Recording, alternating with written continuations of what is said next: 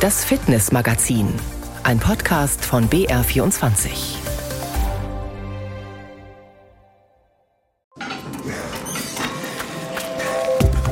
Nur die Harten kommen in den Garten bei uns im Fitnessmagazin heute. Hart wie Iron ist eine Frau, die sich regelmäßig dem härtesten Rennen der Welt stellt. Triathletin Anne Haug erzählt uns, wie das so ist beim Ironman auf Hawaii. Manchmal leidet man schon wirklich, da ist es wirklich der Gang nach Canossa und man kann es gar nicht mehr warten, über diese Ziellinie endlich zu erreichen. Manchmal ist man wie auf so einem Hoch und dann fliegt man da ins Ziel, aber in der Regel ist das schon gerade so bei Kilometer 30 dann schon echt richtig, richtig anstrengend und man äh, fiebert mit jedem Schritt diesem Ziel entgegen als Erlösung. Eisenhart sind auch die Klingen beim Fechten. Wir schauen auf die historische Variante des Sports und wir schwingen uns auf Reck, Pferd und Barren mit den Turnerinnen des TSV Unterhaching, eine der großen bayerischen Talentschmiede. Ich bin Julian Ignatowitsch und ich sage es Ihnen ganz ehrlich, ich bin eigentlich zu weich für solche knallharten Sportarten, aber deswegen stelle ich jetzt ja auch nur die Fragen an unseren Gast Anne Haug, Deutschlands beste Triathletin, Silbermedaillengewinner beim Ironman auf Hawaii dieses Jahr, zum fünften Mal in Folge auf dem Treppchen. Gold hat sie dort auch schon mal geholt. Anne Haug, ich freue mich sehr, dass Sie zu Gast im Fitnessmagazin sind. Ja, vielen Dank. Wie iron, wie stahlhart muss Frau denn sein, um diesen härtesten Triathlon der Welt zu bestehen?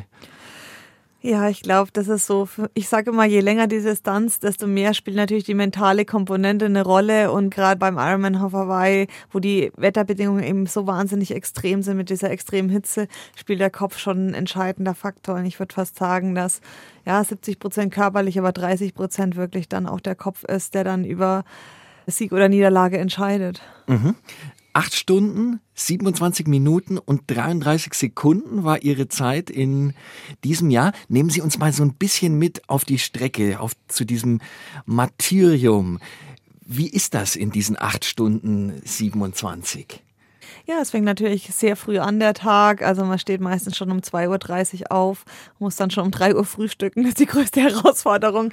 Ja, und dann fängt es an mit 4.30 Uhr Bodymarking, dann kriegt man seine Startnummern und sobald die Sonne aufgeht, fällt auch schon der Startschuss um 6.25 Uhr für uns. Ja, und dann geht's erstmal raus in den Ozean, der zum Teil manchmal sehr wellig sein kann. Also es ist natürlich eine Open-Water-Veranstaltung oder eine Freiluftveranstaltung, wo man dann mit den natürlichen Bedingungen leben muss. Und dann geht's erstmal raus zu einem Ziel, das man erstmal nicht sieht. Und dann schwimmt man um ein Boot mhm. rum und ähm, ja, verbringt da die ersten 3,8 Kilometer. Und dann geht's aufs Rad und dann ziemlich lang, ziemlich geradeaus bis nach Harvey. Also das ist eben gerade diese Faszination am Ironman Hawaii, dass zu dieser extremen Hitze und Luftfeuchtigkeit kommt eben auch diese Monotomie von dieser Strecke. Das ist einfach ein Highway, wo man immer geradeaus fährt und nach 95 Kilometer um die Pylone in Harvey fährt und dann wieder zurück. Mhm. Und das ist eben auch diese Herausforderung. Du siehst ja die Gruppen sehr lang vor dir, aber du kommst auch nicht wirklich näher. Ja, und dann läuft man das Ganze auch noch auf dem Marathon dann auf diesem Highway. Und ja, ich glaube, diese Kombination aus dieser extremen ja, Wetterbedingung und dieser Monotomie der Strecke und dieser wahnsinnigen Hitze macht das einfach so, ja, so herausfordernd. Mhm, zum Schluss dann noch schnell ein Marathon. Wie fühlt man sich da auf den letzten Kilometern? Schießt da das Adrenalin, das Serotonin hoch oder kriegt man es gar nicht mehr so richtig mit und ist eh nur so im Tunnel? Ach, das kommt so ein bisschen darauf an. Ich würde sagen, jeder Wettkampf ist unterschiedlich. Also manchmal leidet man schon wirklich. Da ist es wirklich der Gang nach Canossa und man kann es gar nicht mehr warten, über diese Ziellinie endlich zu erreichen. Manchmal ist man wie auf so einem Hoch und dann fliegt man da ins Ziel. Aber in der Regel ist das schon, gerade so bei Kilometer 30, dann schon echt richtig, richtig anstrengend. Und man fiebert mit jedem Schritt diesem Ziel entgegen als Erlösung. Ja, aber ich muss sagen, mir ging es dieses Jahr toll, toll relativ gut. Ich hatte relativ gute Energiereserven bis zum Schluss. Und wenn man natürlich merkt, man ist auf dem Podium, hat ein richtig gutes Rennen gemacht, das trägt einen dann natürlich schon ins Ziel. Sie sehen auch wieder extrem frisch aus, also gut regeneriert, nehme ich an. Was machen Sie nach dem Ironman, um sich dann wieder zu erholen? Ja, ich habe natürlich das Glück, dass ich meinen Physiotherapeut mit dabei habe, dass er dann gleich Hand anlegen kann danach. Und äh, ja, die erste Woche danach ist dann, wir nennen das immer so fit for fun. Da kann ich einfach ohne Trainingsplan mich selber nach Lust und Laune ein bisschen bewegen, einfach ja den Kopf und den Körper erholen lassen. Und ja, ich fange dann aber auch schon schnell wieder an mit regelmäßigem Training. Also ich mache gar nicht so lange Pause, weil wer rastet, der rostet. Und ich mache das einfach unheimlich gern. Ich habe gern meine Routine. Und ich fühle mich jetzt, muss man auch ein bisschen vom Körpergefühl abhängig machen. Wie weit ist der Körper schon wieder, wann kann ich ins Training einsteigen. Ich glaube, da hilft es einfach mal gut in seinen Körper reinzuhören und schauen. Wenn man wieder richtig Lust hat, heißt es meistens auch ein Zeichen, dass der Körper wieder einigermaßen erholt ist. Als Außenstehender fragt man sich natürlich auch so ein bisschen, wieso tun Sie sich das an? Ja, das ist eine gute Frage, aber das ist einfach, ja, es ist ein, mich fasziniert die Distanz auch. Ich denke mir auch mal, schaffe ich das überhaupt an diesem Tag, obwohl ich natürlich Leistungssportler bin und dafür jeden Tag trainiere. Aber diese Distanz ist eigentlich für den Kopf manchmal nicht so ganz zu fassen. Mhm. Und das simuliert man ja auch nie im Training. Das macht man zwei, drei, höchstens dreimal im Jahr. Und ja, die Faszination ist einfach, sich ein großes Ziel zu setzen und es dann gegen alle Widrigkeiten durchzuziehen und egal was für Missgeschicke im Weg liegen, einfach durchzuhalten. Und das ist einfach sehr erfüllend, dann nach so einem langen Tag die Ziellinie zu erreichen, weil man sich so ein großes Ziel gesteckt hat und es dann wirklich geschafft hat. Also das ist. Aha ist auch für mich so eine Sache, dass es nicht nur allein um die Leistung geht, wie jetzt bei der Kurzdistanz, wie schnell kann ich was machen, sondern beim Ironman ist dann auch immer so die Sache, schaffe ich es heute an dem Tag, weil die Distanz so wahnsinnig lang ist, dass man wirklich auch einen guten Tag braucht, um überhaupt die Distanz bewältigen zu können. Und die Ziellinie da zu sehen, ist natürlich auch für uns Profis die erste Priorität überhaupt des Rennens. Und dann schaut man auf die Platzierung und auf die eigene Leistung natürlich. Wenn ich mir Ihre ganzen Erfolge anschaue, frage ich mich natürlich auch, haben Sie es überhaupt irgendwann mal nicht geschafft? Nein, aber irgendwann wird der Tag natürlich immer kommen und klar, ich bin leistungssportlich, ich versuche natürlich auch immer das Maximale rauszuholen und natürlich gehe ich an die Startlinie, weil ich das gewinnen will. Aber in allererster Linie möchte ich mein Potenzial abrufen und ob das dann gut genug ist für den Sieg, kann ich einfach nicht beeinflussen. Aber ich kann beeinflussen, dass ich in jeder Sekunde versuche, mein Bestes zu geben und die maximale Reißung rauszuquetschen, weil dann kann ich mit jedem Ergebnis leben, das am Schluss rauskommt. Und dass ich das Glück hatte, bisher immer aufs Podium zu laufen, da reibe ich mir manchmal selber die Augen, weil ich denke, wow, das ist schon was, wo ich mich manchmal selber kneifen muss, ja. Aha. Und es ist ja selbst für euch Profis auch nicht ganz ungefährlich. Also wenn Sie sagen, ich weiß gar nicht immer, ob ich es schaffe, ist da ja tatsächlich was dran. Laura Philipp, die dritte, ist nach dem Ironman ja kollabiert. Also es ist schon auch eine immense Gefahr dabei. Hat man das auch immer im Hinterkopf? Also während des Rennens jetzt nicht, aber man geht natürlich zu, an seine absolute Leistungsgrenze. Ich meine, das ist kein Gesundheitssport, das ist Leistungssport und wir versuchen im Leistungssport Grenzen zu verschieben und auch mal über die Grenzen hinauszugehen, um zu wissen, wo ist denn die Grenze und da bleibt sowas dann auch mal nicht aus. Aber das nimmt man eben dann in Kauf, für diesen einen Moment auf diesem Treppchen zu stehen und ja, da muss man danach auch ein bisschen den Preis bezahlen, aber ihr geht's wieder gut. Ich habe mich mit ihr unterhalten. Das war aber, es war schon sehr beängstigend. Also es ging auch mehr. Lucy mhm. Charles ist dann in der Nacht auch nochmal ein bisschen kollabiert. Von daher, mhm. ja, das sind einfach so ja, unschöne Nebeneffekte des Leistungssports. Mhm. Jetzt haben wir über den Leistungssport gesprochen. Gleich sprechen wir noch so ein bisschen über den Freizeitsport und wo die Grenze für Sie liegt, wenn Sie mit Triathlon anfangen wollen. Statt Schwimmen, Radfahren und Laufen heißt es jetzt aber erstmal Anlauf nehmen, in den Stütz schwingen und einen Salto machen. So wie die Turnerinnen und Turner beim TSV Unterhaching. Und so wie er, Lukas Dauser, das prominenteste Gesicht des Vereins. Er hat ihn gebracht und jetzt stell ihn hin! Lukas Dauser, 6-8 in der Schwierigkeit. Das muss die Medaille sein für Lukas Dauser. Riesenübung! Erst vor ein paar Wochen ist er Weltmeister am Barren geworden. Hallo, mein Name ist Lukas Dauser. Mein Fit-Tipp für euch ist, jeden Morgen sich eine kleine Routine zusammenstellen, ein paar Liegestütze, vielleicht ein paar Kniebeugen und ich glaube, da startet ihr ganz gut in den Tag, habt auch schon mal eurem Körper was Gutes getan und fühlt euch um einiges besser. Und ihm, Lukas Dauser, eifern die Turnerinnen und Turner in Unterhaching natürlich nach. Worauf es für sie beim Turnen ankommt, hat Frauke Gerbig für uns herausgefunden. Ja, Charlotte, besser. Lass die Arme wieder hinten, nicht unten. Ja, irgendwie war es überschlagen ein bisschen. Also Turnen ist toll, weil man da viel lernt und weil man da spannende Sachen erlebt. Ich finde die Turnen ganz gut, weil du lernst nur mit deinem Körper, aber auch mit deinem Kopf. Und wenn du hast Angst, du musst nur reingehen, ist es ganz cool. Man braucht viel Kraft und Geduld. Zwölf Mädchen zwischen 8 und 15 Jahren stehen in einer Schlange vor der Bodenmatte, nehmen Anlauf und absolvieren hintereinander eine Radwende, einen Flickflack und einen Strecksalto. Die Turnerinnen gehören zur Leistungsgruppe vom TSV Unterhaching und trainieren fünfmal die Woche. In der gleichen Halle üben auch die Mädchen des Breitensportes. Während die einen am Schwebebalken den Aufsprung trainieren, machen die anderen unter Anleitung von Trainerin Uli Klar Vorübungen für den Handstandüberschlag. Turnen trainiert ganz viel. Man trainiert den Gleichgewichtssinn, man trainiert die Stabilität, man braucht aber auch Kraft und Spannung um einfach die Elemente zu turnen. Was ich ganz wichtig finde, ist, man bekommt ein super Körpergefühl. Also was kann mein Körper und wie muss ich was einsetzen, welche Muskeln, um welche Bewegungen ausführen zu können. Und da ist Turnen einfach eine super Basis auch für alle weiteren Sportarten. Grundlagen, das sind Laufen, Springen, Rollen, Hangeln oder Balancieren. Diese Fertigkeiten sind für viele andere Sportarten wichtig, wie beispielsweise Leichtathletik, Fußball oder Tanzen. Beim Turnen werden zudem verschiedene Muskelgruppen trainiert, die für die Stabilität und das Gleichgewicht des Körpers sorgen. Turnen stärkt also nicht nur die körperliche Fitness, sondern auch die motorische Koordination und die mentale Fitness, sagt Jakob Paulix. Der Abteilungsleiter Turnen beim TSV Unterhaching war früher selbst erfolgreicher Leistungsturner. Es ist einfach vollumfänglich eine sportliche Ausbildung, bereitet, glaube ich, jeden Menschen, der das mal ein Stück weit macht, auf alle anderen Sportarten und ein Stück weit auch aufs Leben vor. Disziplin lernt man vor allem auch. Ja, man lernt sich selbst zu strukturieren. Man muss gucken, dass man ja, seine Ziele ordentlich verfolgt und auch zielgerichtet arbeitet, weil es einfach so anspruchsvoll ist, dass man ohne die nötige Disziplin und Struktur einfach nicht die Ziele erreichen kann, die man sich vornimmt. Das Beste ist, wenn Kinder früh mit dem Turnen beginnen, ganz spielerisch etwa beim Eltern-Kind-Turnen. So lernen die Kinder von früh an ihren Körper kennen und ihn bei den verschiedenen Übungen wie beim Purzelbaum, Balancieren oder Springen einzusetzen. Doch viele Kinder sind dazu nicht mehr in der Lage. Paulix ist besorgt.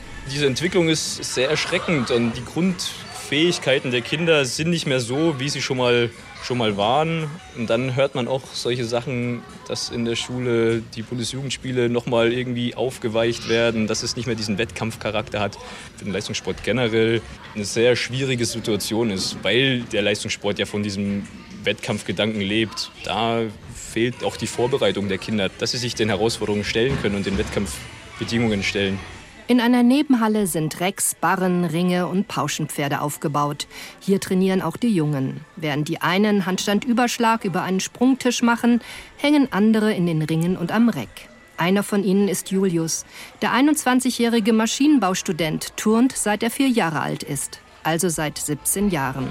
Es ist einfach Spaß an der Bewegung, aber halt nicht wie Fußball an irgendeiner einfachen Bewegung, sage ich jetzt, sondern das ist halt so komplex man lernt so mit seinem Körper umzugehen und lernt so komplizierte Bewegungen, die einfach dann, wenn man sie dann beherrscht, einfach super viel Spaß machen. Während der Bewegung und dann auch, wenn du dir danach nochmal anguckst, was du alles kannst ungefähr, macht einfach Spaß. Achtmal die Woche in die Turnhalle zu gehen, wenn Freunde zum See oder in den Club aufbrechen. Julius kennt natürlich auch die Nachteile, die Leistungsturnen mit sich bringt. Doch für ihn haben die Vorteile immer überwogen obwohl es bei ihm nicht zur Weltklasse gereicht hat, wie bei Marcel Nguyen oder Lukas Dauser. Jetzt im Nachhinein kann man schon sagen, man hat versucht, alles zu geben. Und wenn es halt dann nichts wird, so ist es ja in allen Sportarten so. Man, es gibt halt nicht viele, die es so weit bringen, weil es halt einfach schwierig ist. Aber deswegen ist es ja auch so was Besonderes. Und trotzdem sind sie alle motiviert und trainieren regelmäßig für die eigenen Ziele. Das macht auch sie, Anne Haug, Triathletin. Wie viel sie trainiert, verrät sie uns gleich. Erst aber die Frage, für wen ist denn das eigentlich was? Triathlon. Wer ist richtig bei dieser Sportart? Ich glaube, das ist das Schöne, dass jeder richtig ist. Egal wie groß, wie klein, wie dick, wie dünn, wie alt, wie jung. Weil es einfach geht, ich setze mir ein Ziel und ich möchte selber besser werden. Und ich glaube, da gibt es keine bessere Sportart wie den Triathlon. Und ja, es kann einfach jeder schaffen. Und jeder hat eine Badehose, jeder hat ein Fahrrad zu Hause und vielleicht hat auch jeder Laufschuhe. Und einfach mal anfangen. Man muss sich ja nicht den Ironman als Ziel vornehmen, sondern man kann sich auch einfach mal die Sprintdistanz vornehmen. Und einfach sich mal ein Ziel setzen und mal konsequent auf was hintrainieren. Egal wie gut, wie schlecht man ist, weil man durch Regelmäßigkeit eben kann jeder Erfolge erzielen. Das ist das Schöne. Aha. Man braucht auch nicht viel, genau haben Sie gesagt. Badehose, Fahrrad hat ja jeder, also dann kann man eigentlich direkt loslegen. Was würden Sie Einsteigern empfehlen? Auf was muss man achten am Anfang? nicht zu viel zu schnell zu wollen, weil der ganze, vor allem im Laufen, der Sehnenbandapparat, der muss sich wirklich langsam dran gewöhnen an die Belastung. Und Ausdauersport lebt einfach von der Regelmäßigkeit. Und es nützt nichts, eine Woche jeden Tag zu trainieren und dann drei Wochen Pause zu machen, weil man keine Zeit mehr findet, sondern man soll sich wirklich hinsetzen und sagen, wie passt das Training in meinen Wochen, in mein Zeitmanagement? Und wenn das regelmäßig nur zwei, drei Stunden die Woche sind, aber man das regelmäßig macht, ist mehr gewonnen, als wenn man eine super Woche hat und vier Wochen Pause macht. Also ich wirklich hinsetzen, was ist realistisch, wo kann ich mir Zeit abknapsen, damit das Familienleben und das Berufsleben vielleicht nicht drunter leidet und wo habe ich Spaß? Vielleicht kann ich mich in einer Gruppe anschließen, dann ist auch die Motivation viel einfacher. Aha. Haben Sie selber eine Lieblingsdisziplin? Ich denke, jedem geht es ja irgendwie so Schwimmen, Radfahren, Laufen. Eins mag man wahrscheinlich nicht so gern. Bei mir wäre es, glaube ich, das Schwimmen, wo ich sagen würde, das als letztes. Wie ist es bei Ihnen? Ja klar, jeder hat natürlich seine Sportarten, die einem leichter fallen. Ich bin auch der Läufertyp und mir fällt auch das Schwimmen schwer, weil ich eben nie wirklich in der Jugend geschwommen bin. Und Schwimmen ist einfach so eine technische Sportart, die man von Kindesbeinen an lernen muss. Sonst ist es dann mehr Kampf wie Krampf. Aber es gibt natürlich Leute, die eher über Schwimmen kommen, denen fällt dann eher das Laufen schwerer. Also es gibt immer diese Kombination, Schwimmer sind meistens gute Radfahrer und dann gibt es die Läufer, die eher schlechte Schwimmer sind. Ja, aber einfach loslegen, einfach mal machen, sich einer Gruppe anschließen und dann fällt auch die Motivation leichter. Vom Trainingspensum, was würden Sie jetzt jemandem empfehlen, der ja so auf einem ganz guten Hobbyniveau äh, Triathlon laufen, schwimmen und fahren will? Es kommt immer drauf an. Das ist immer das, was so unbefriedigend ist, dass die Antwort eben ist, es kommt drauf an. Was hat man schon als, als Background? Wenn ich mhm. komplett unsportlich bin und noch nie gelaufen bin, noch nie Radfahren, noch nie schwimmen war, dann muss man natürlich ganz langsam anfangen. Hat man natürlich, kommt man aus irgendeiner Sport aus, aus einer Einzelsport, war mal früher Läufer und will jetzt mal Triathlon ausprobieren, hat man natürlich eine ganz andere Basis. Es kommt immer drauf an, wo kommt man her und wo will man hin? Und gerade laufen muss man halt wirklich echt ganz moderat anfangen zu steigern, weil wie gesagt, da ist der größte Impact auf den Körper. Da schleichen sich sehr schnell Verletzungen ein. Also mhm. Radfahren kann man vielleicht ein bisschen umfangreicher machen, weil einfach die Belastung für den Körper nicht so groß ist. Schwimmen ist auch, da muss man das Körpergewicht nicht tragen ja, ich würde einfach nicht zu schnell steigern. Und wenn man steigert, erstmal den Umfang steigern und dann erst die Intensität steigern, aber nicht an beiden Schrauben drehen, weil sonst, ja, schleichen sich super schnell Verletzungen ein. Mhm. Jetzt müssen Sie mir noch verraten, wie viel Sie trainieren. Was ist Ihr Pensum? Es hängt natürlich auch davon ab, im Winter ist es eher umfangreicher, da ist die Intensität ein bisschen weniger, da macht man grundsätzlich mehr am Umfang. Ich trainiere dann so im Trainingslager so 30 Stunden, 32 Stunden im Maximum. Mhm. Wenn das sehr wettkampfspezifisch wird und sehr intensiv, dann pendelt sich so um die 27 Stunden ein und dann kommt natürlich noch Physiotherapie und alles mögliche Athletiktraining dazu. Also es ist schon ein 24 Stunden Job. Ich lebe für den für den Sport, ja. Mhm. Und wenn Sie mal keine Lust haben, kommt sicher auch mal immer wieder vor. Gibt es irgendwie einen Trick, wie Sie sich motivieren können?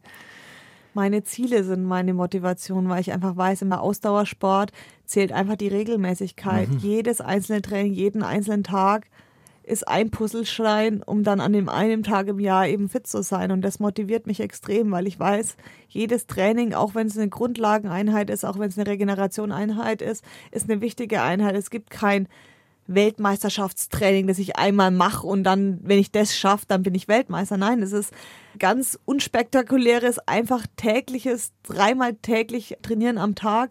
Und diese Regelmäßigkeit bringen dann eben die Erfolge, wenn man das über Jahre macht.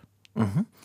Ist der Triathlon vielleicht auch so ein bisschen was, also vielleicht insgesamt so ein Stück weit eine Metapher fürs Leben?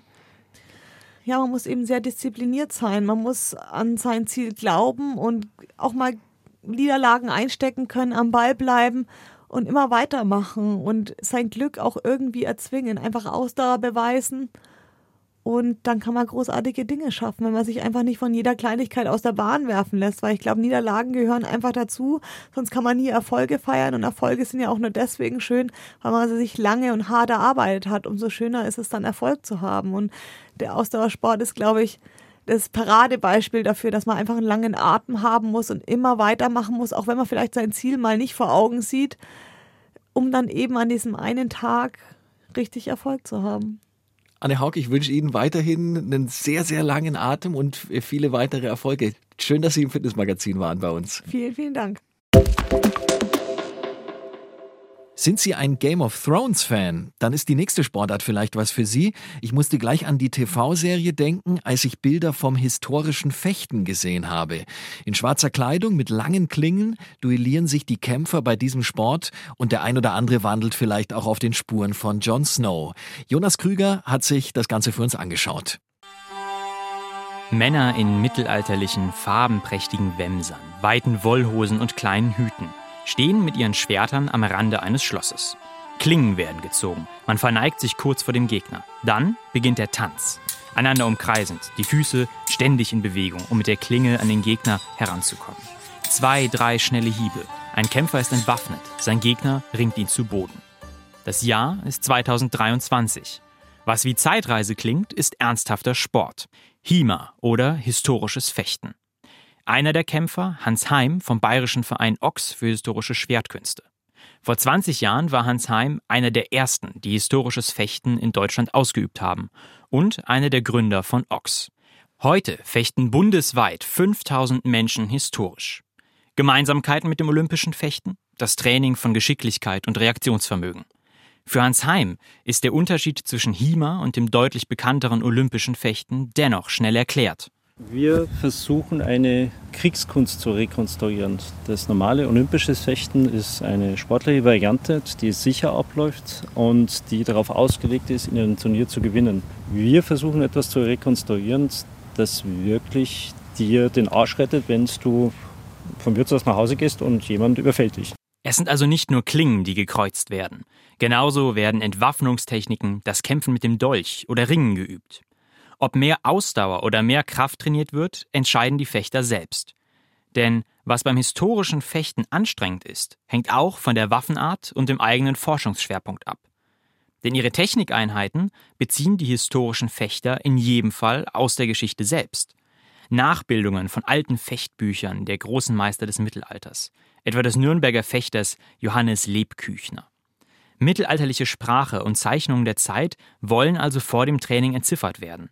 Zu Beginn gar nicht so einfach für Heim, der es einem seiner Lieblingswerke Lebküchners vorliest. Am Anfang war die Problematik, erstmal das Teil lesen zu können. Item treibt ihn also, wenn er von der rechten Seite oben zu dem Kopf schlägt, so hau von deiner rechten Seite, so hau ihn an seine rechte Seite auch oben ein, ihn im Zäunige gleich, Zäunige gleich.